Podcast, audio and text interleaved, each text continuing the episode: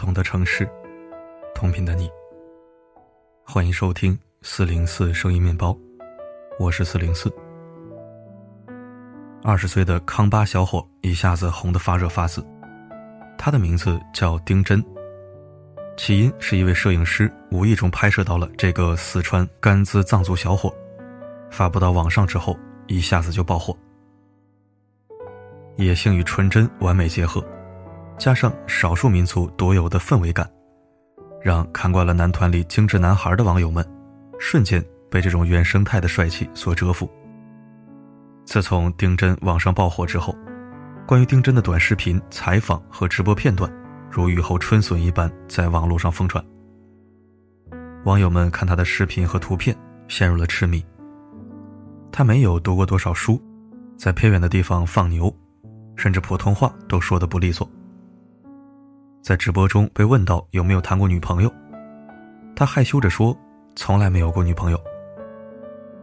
而在意外走红之后，被问到愿望是什么，他不是说要赚多少钱，而是用磕磕绊绊的汉语，淳朴而憨厚地说，希望成为赛马王子，自己的小马得第一名。在这个二十岁男孩的身上。人们感受到了这个年纪难得的纯真和干净，没有被污染的感觉。大家之所以喜欢他，也是因为这个原因：与众不同，不油腻，不浮夸，非常干净。他身上的这种特质，是极其珍贵的。然而，他身上的这种东西，正在随着走红，被逐渐破坏。在丁真的第一个视频意外上了热门之后，摄影师从中瞧到了商机，他再接再厉，接连发了好几条视频，并趁着热度给丁真开直播。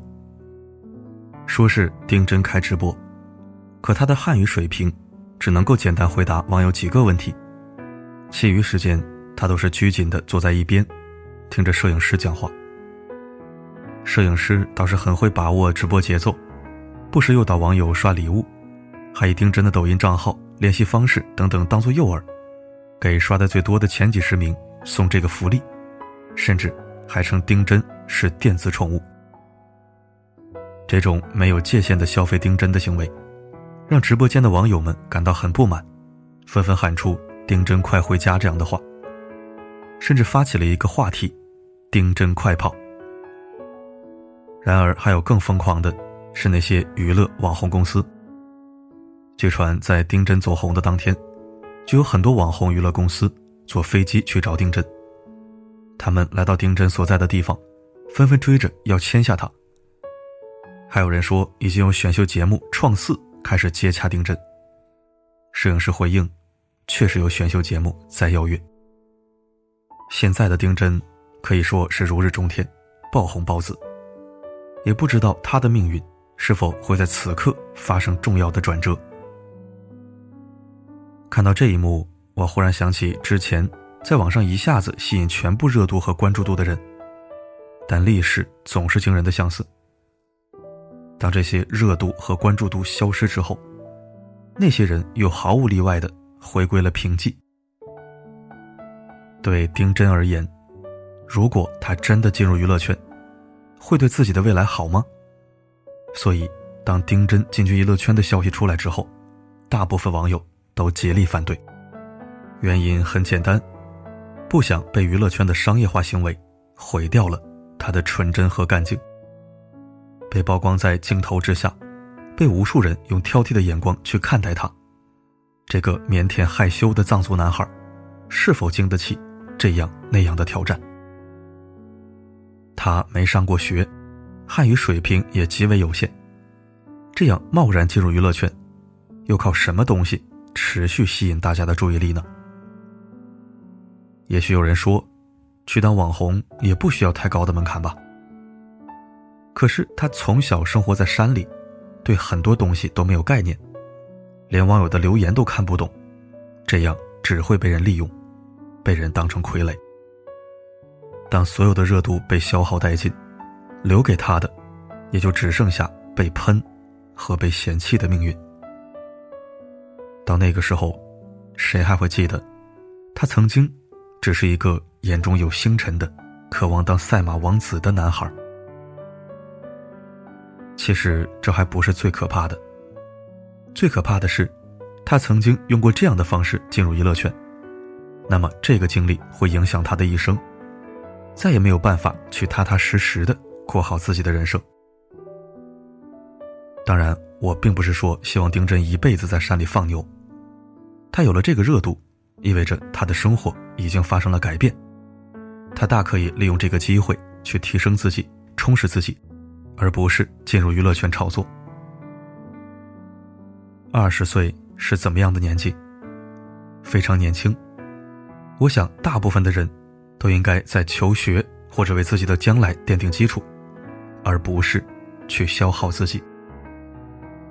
大家喜欢他，是喜欢这个气质，但他普通话都说不利索，纯粹是因为一张脸而拥有热度。然而，当热度消失之后，他又该何去何从呢？造神是很容易的，但毁神也很简单。当过多的热度把一个人捧上天，再把他拉下来，那么这个人基本就毁了。还记得之前那个发际线小吴吗？因为搞笑的眉毛和一脸疑惑的表情迅速走红，被制成各种表情包和鬼畜视频。那段时间，小吴着实火了一把。一开始，小吴还嘴硬，说绝不进娱乐圈。然而，人类的本质是真香定律，小吴还是没能逃过娱乐圈赚快钱的诱惑。他接的广告五花八门，快乐大本营也留下了他的足迹。做客美妆账号，俨然一副型男模样。他甚至有了自己的经纪团队和粉丝。后来，小吴迅速失去热度，人们不再关注他。再后来，小吴给女粉丝发露骨的聊天内容，低俗不堪，彻底把他拉下了神坛。大家纷纷骂他猥琐男、屌丝。小吴的演艺事业一落千丈，从爆火到被狠狠摔到地面，只有短短六个月。在那件事之后。小吴的工作几乎停摆，之前赚的钱大多用来还债了。当时有记者采访了小吴的姐夫，姐夫表示，小吴在之后一段时间没有工作，他接受不了自己突然被打回原形，天天把自己关在家里，也没有经济来源。从前出门，小吴会戴帽子和口罩，在那之后，他不用再戴帽子了。他的跌落和他的走红一样，迅速而匪夷所思。一个没有才华、没有作品的人，仅仅因为长相另类，就拥有较高的热度，被推到公众面前，接代言、上综艺，赚到之前想都不敢想的钱。然而热度过了，大家迅速走开。那个被拱到天上去的人，又重重的被大家摔了下来。小吴说：“曾经说在娱乐圈边缘待一下，我就真的只待了一下。对于他来说，曾经用那样的方式红过，造成巨大的冲击力，所以他一直想着再用这样的方式红一次。再也没有办法安安心心做一份普通的工作了。小吴本身是什么样子的？二十来岁的年纪，没有读过多少书，做做房产中介。”或许也会在网上骂骂脏话。对这个年纪的年轻人来说，这不足为奇。然而小吴却被挖掘出来，站在公众面前，享受了追捧，遭遇了嫌弃，改变了命运。眼看他起高楼，眼看他宴宾客，眼看他楼塌了。所以这也是我们那么反对丁真进入娱乐圈的原因。他本该有一个更好的人生。不该让热度和娱乐网红公司给捧杀了。心理学有一个理论，叫做角色代入。也就是说，当你接受热度和所谓的人设，你会慢慢适应它，到最后那张面具却怎么也撕不下来了，因为它早已和你的脸融为一体。而热度过后，他们无法回到原来的生活，人生会比之前更加艰难。比如之前的小马云范小勤，七岁那年因为一张酷似马云的照片，这个来自贫困山区的孩子意外走红。他享受了明星般的待遇，甚至马云都为他单独发微博。后来经纪公司签下了他，于是范小勤退掉了乡村小孩的外衣，正式被包装成一个流量网红小马云。出门有贴身保姆，专车接送，参与电影拍摄，走上 T 台，被包装成成功人士的样子，吸引了一波波流量。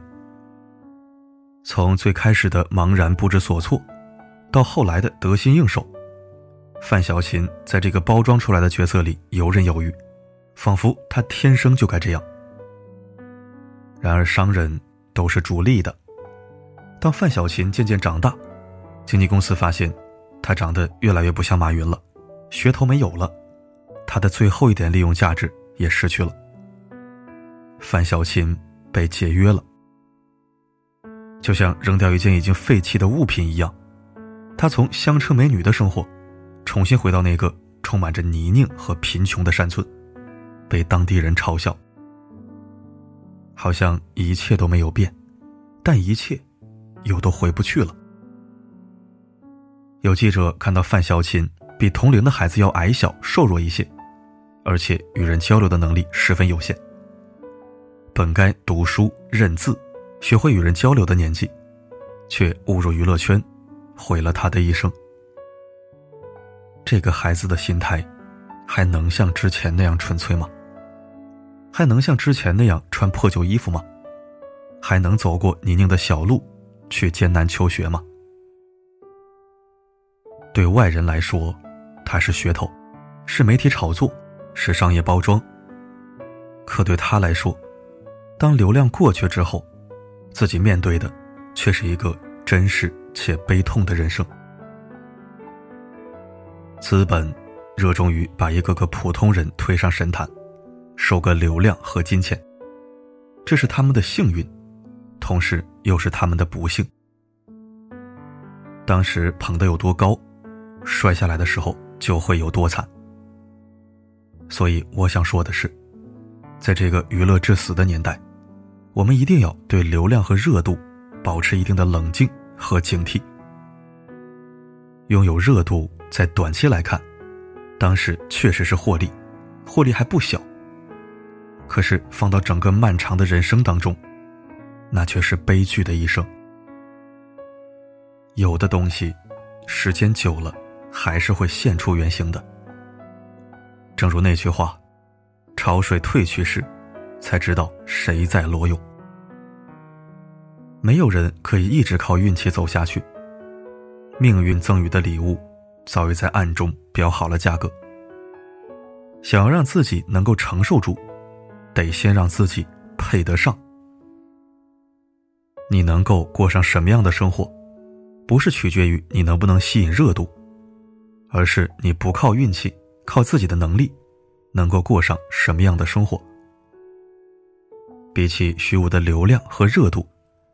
那些实实在在握在手里面的，才是真正有价值的。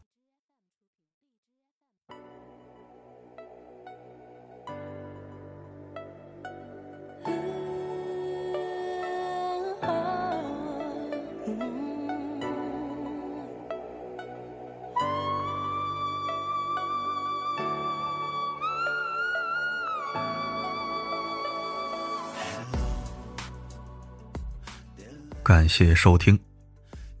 我真的很为丁真担心，发自内心的，因为我也是少数民族。如果他是有文化、有功利心，也就是那种世俗意义上的俗人，我可能会羡慕他，甚至为他高兴。好歹也是普通人被好机会眷顾了，能抓住便是福气和本事。但是丁真不同，他的情况文章里说的很清楚了，我不再赘言。他真的不适合被捧上神坛。那不仅是在害他、毁掉他，甚至是在作践他、践踏他。当他失去了流量的价值，从云端跌落，这个人就几乎跟废人没什么区别了。绝对不是危言耸听。由奢入俭难，打回原形，如同万劫不复。真正能凤凰涅槃、浴火重生的人，几乎不存在。我想起了之前唱《我的滑板鞋》爆火的彭麦郎，这个人现在整个就是一个神经病，穷的叮当响，演唱会不超过二十个人，还都是来看笑话的，但他就是无法回归现实，哪怕带网贷也要办演唱会，成了一个很悲剧的人物。不了解的话，可以去百度一下庞麦郎，期待你的观点和见解。好了，今天的分享就到这里。我是四零四，不管发生什么，我一直都在。